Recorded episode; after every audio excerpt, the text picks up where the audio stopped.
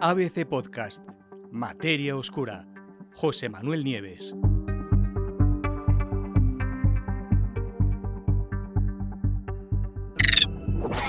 Buscando agujeros negros en la Luna. No cabe duda de que para avanzar, la ciencia necesita, además de un trabajo duro y constante, una pizca de inspiración y otra pizquita también de suerte. ¿Y por qué no? También una buena dosis de atrevimiento.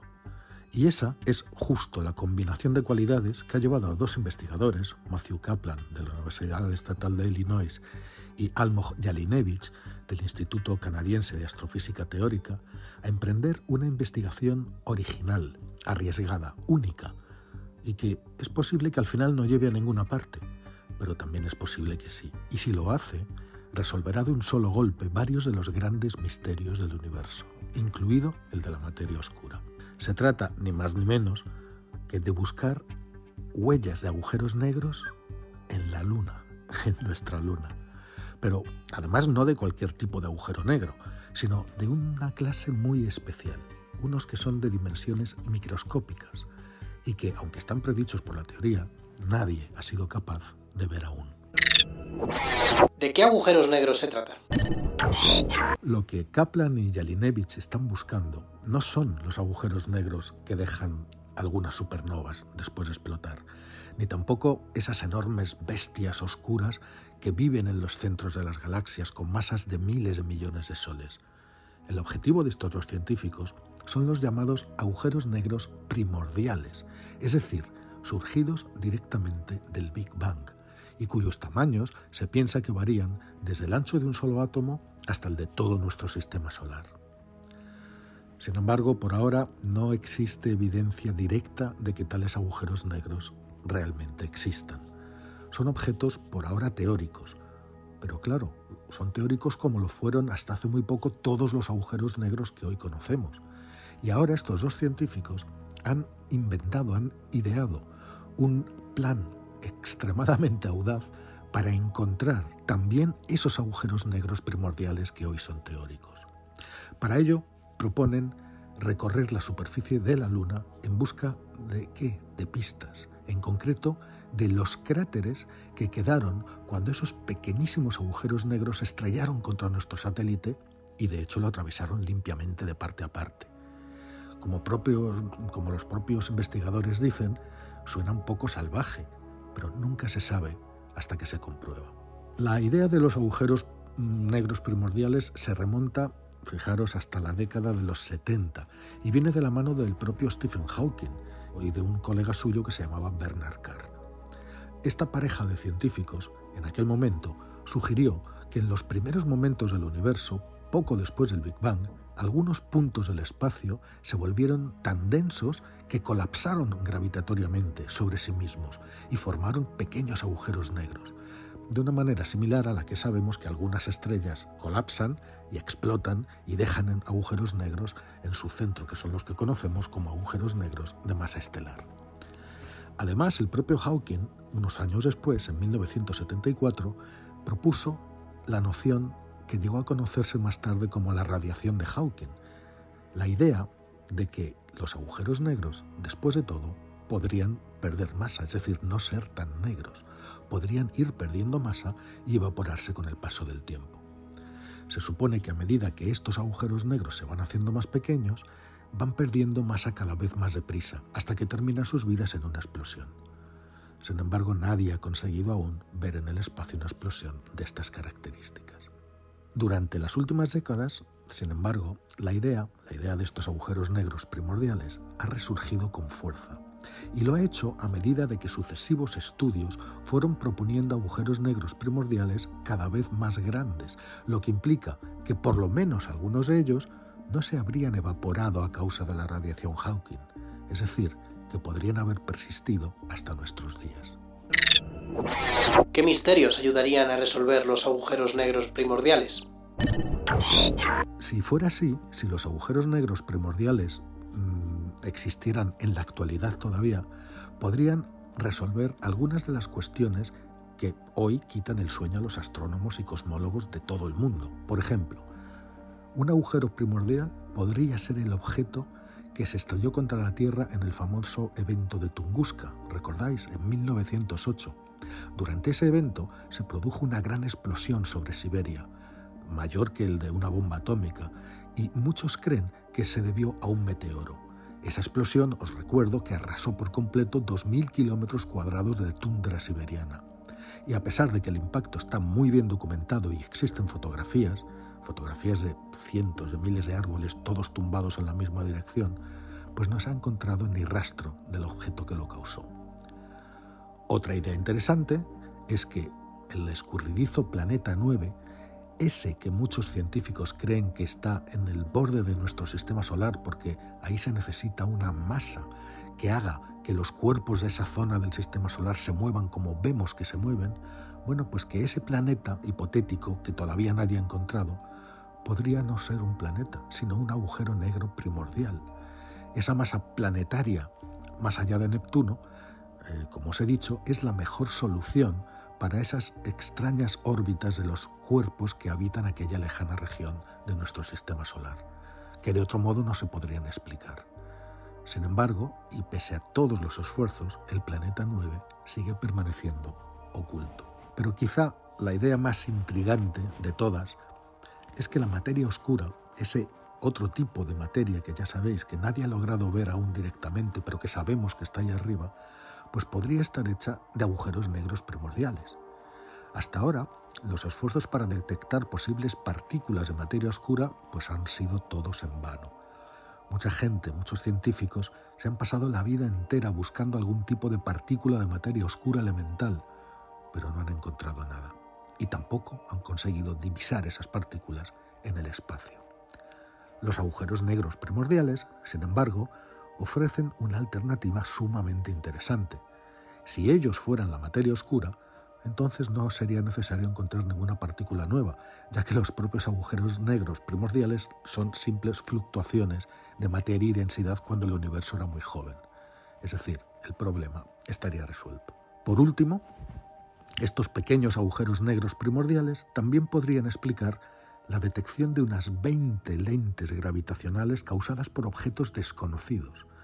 Sabemos que hay cúmulos de masa, los cúmulos de grandes masas deforman el espacio-tiempo y eso forma una lente, una especie de lupa eh, que desvía la luz y hace que magnifiquemos los objetos que hay detrás. Lo utilizan muchísimo los astrónomos.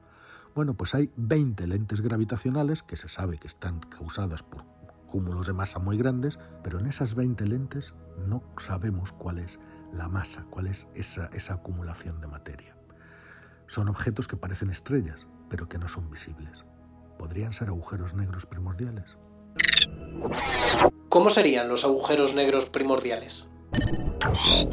Otro aspecto que ha animado mucho a los dos investigadores a emprender este estudio es que la nueva astronomía de ondas gravitacionales, ya sabéis, la que estudia los fenómenos a través de las ondulaciones eh, que los grandes impactos como explosiones de supernovas o fusiones de agujeros negros provocan en el espacio-tiempo, esa astronomía de ondas gravitacionales pues ha revelado ya que los agujeros negros pueden existir en una variedad mucho más amplia de masas de lo que se pensaba. En concreto, podría haber agujeros mucho más pequeños de lo que se creía posible. ¿Cómo se han dado cuenta? Pues al estudiar las fusiones de agujeros negros, el observatorio LIGO, que es uno de los mayores observatorios de ondas gravitacionales, ha conseguido ya detectar agujeros negros de solo 2,6 la masa del Sol, muy pequeños, inesperadamente pequeños. Pero si LIGO consigue ver agujeros negros todavía menores, incluso de menos de una sola masa solar, eso sería una evidencia convincente de que hay algo primordial en juego. ¿Por qué? Pues porque no se conoce ningún proceso físico ni de evolución estelar que sea capaz de crear agujeros negros tan pequeños. ¿En qué consiste la idea de los investigadores? Bueno, pues ahora solo falta lo más importante, encontrar por fin un agujero negro primordial. Y aquí es donde entra el trabajo de Kaplan y Jalinevich y su famosa idea de utilizar la Luna como detector. El punto de partida de estos dos científicos, desde luego, tiene una lógica aplastante. Si nuestro universo produjo grandes cantidades de agujeros negros primordiales después del Big Bang, es posible, como os he explicado, que algunos hayan persistido hasta el día de hoy, impregnando el universo y quizás pasando regularmente a través de nuestro sistema solar. Y si es así, también es posible que algunos de ellos por lo menos hayan golpeado a nuestros cuerpos celestes, a los planetas, a la Luna, dejando a su paso cráteres reveladores. Pero ¿y cómo de grande sería un cráter así? Eso por supuesto depende del tamaño del agujero negro. Por suerte, los astrónomos que buscan agujeros negros primordiales ya han descartado ciertas masas para su existencia. Si fueran demasiado pequeños, ya se habrían evaporado a causa de la radiación Hawking, con lo cual no los veríamos. Y los que fueran demasiado grandes, los habríamos visto antes porque tendrían un efecto visible y medible de su gravedad en las estrellas cerca de las que pasan, y eso no lo hemos visto. Por lo tanto, en su estudio, Kaplan y Jalinevich lo que consideran son los de masas intermedias, los, que hay en medio de estos dos extremos. Agujeros negros con aproximadamente la masa de un asteroide, es decir, entre un millón y mil millones de kilogramos, pero con el tamaño de un átomo. ¿Y los buscarán en la Luna? Efectivamente, los dos científicos calculan que algunos cientos de agujeros negros primordiales de estas características deberían pasar a través de nuestro sistema solar cada año, y que por lo menos algunos de ellos chocarían con algún cuerpo celeste, dejando estos pequeños cráteres. Buscar esas huellas aquí en la Tierra, aunque también nos atraviesen, huelga decir que sería absolutamente imposible porque la superficie terrestre está remodelada continuamente por la actividad geológica y los fenómenos atmosféricos. Total, sería un trabajo inútil. Cualquier evidencia de un impacto se habría borrado en muy poco tiempo. En los cuerpos sin atmósfera ni tectónica de placas, sin embargo, como por ejemplo la Luna, las cicatrices, esas pequeñas cicatrices podían permanecer allí incluso después de miles de millones de años. Pero ¿cómo serían esos cráteres? Si un agujero negro de tamaño atómico, pero con la masa de un asteroide, golpeara la Luna, crearía un pequeño túnel fundido que la atravesaría de parte a parte. El túnel se cerraría, la atravesaría además en segundos. ¿no? La Luna mide 3.500 kilómetros de diámetro, pero a la velocidad a la que van, mm, en segundos. Y además, según el estudio, la atravesaría a una temperatura de cerca de 100.000 grados. Es decir, eh, van a unas velocidades increíbles, a unos 200 kilómetros por segundo. Y a esa velocidad, un agujero negro al atravesar la Luna es como una bala atravesando mantequilla. Esos túneles se enfriarían muy rápidamente y solamente dejarían pequeños puntos de entrada y salida que serían detectables en la superficie como pequeños cráteres de un metro de diámetro. Claro, el problema es que en la Luna existen millones de cráteres y miles y miles y miles de ese tamaño, pequeños, de un metro. Sin embargo, eh, según, siempre según el estudio, un cráter de agujero negro sería diferente de un cráter normal provocado por un meteorito. Y es que los escombros expulsados cuando se produce el impacto, que se extenderían varios metros alrededor del cráter, formarían una pendiente mucho más pronunciada en el caso de que sea de agujero negro que en un cráter normal. ¿Y eso por qué? Pues porque el agujero negro es un millón de veces más denso que la propia Luna y la atravesaría limpiamente, sin disminuir la velocidad. El meteorito, sin embargo, se estrella y se revienta contra la Luna, porque tiene más o menos la misma densidad, no la atraviesa, y entonces la expulsión de escombros debido al impacto es completamente diferente van a una velocidad diferente y la eyección de materiales es diferente y eso se tiene que apreciar. Por lo tanto, según los investigadores, si tenemos imágenes de alta resolución de la superficie de la Luna, por ejemplo, desde una nave espacial en órbita, como puede ser el Lunar Reconnaissance Orbiter de la NASA, pues esas naves podrían ser capaces de detectar cráteres de este tipo. Y como hay millones de otros cráteres de un metro de ancho, pues Jalenevich y Kaplan planean usar herramientas de aprendizaje automático para identificarlos, es decir, aplicar la inteligencia artificial. Si al final estos cráteres realmente existen en la Luna, serían una prueba de que después de todo los agujeros negros primordiales sí que existen, y a partir de ahí se podrían ayudar a demostrar si los agujeros negros estos primordiales son responsables o no de la materia oscura y también del resto de los misterios que os he dicho antes. Si un agujero negro primordial apareciera en la Luna, a pesar de las probabilidades relativamente escasas de que esto suceda, pues implicaría que estos son lo suficientemente abundantes en el universo como para explicar por lo menos parte de la materia oscura. ¿Y si al final no apareciera nada en la Luna? Que también es posible.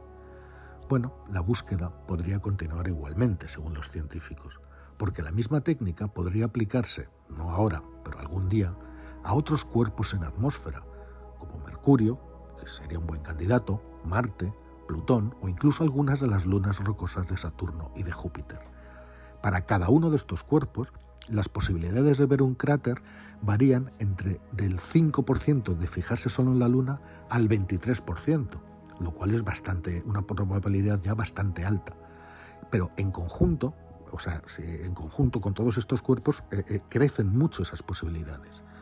Por eso, observando la superficie de todos estos mundos, tendríamos que ser capaces de detectar por lo menos uno de estos cráteres exóticos. Uno que demostraría la existencia de estos agujeros negros primordiales y que abriría las puertas a unos nuevos conocimientos del universo que hoy, hoy son solo preguntas.